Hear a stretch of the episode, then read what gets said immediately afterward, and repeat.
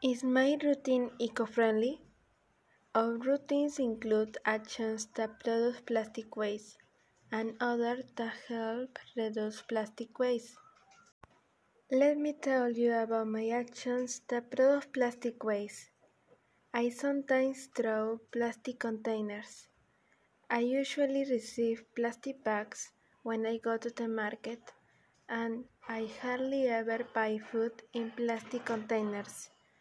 These are not eco-friendly habits. It is time to change. However, I also have eco-friendly habits that help reduce plastic waste.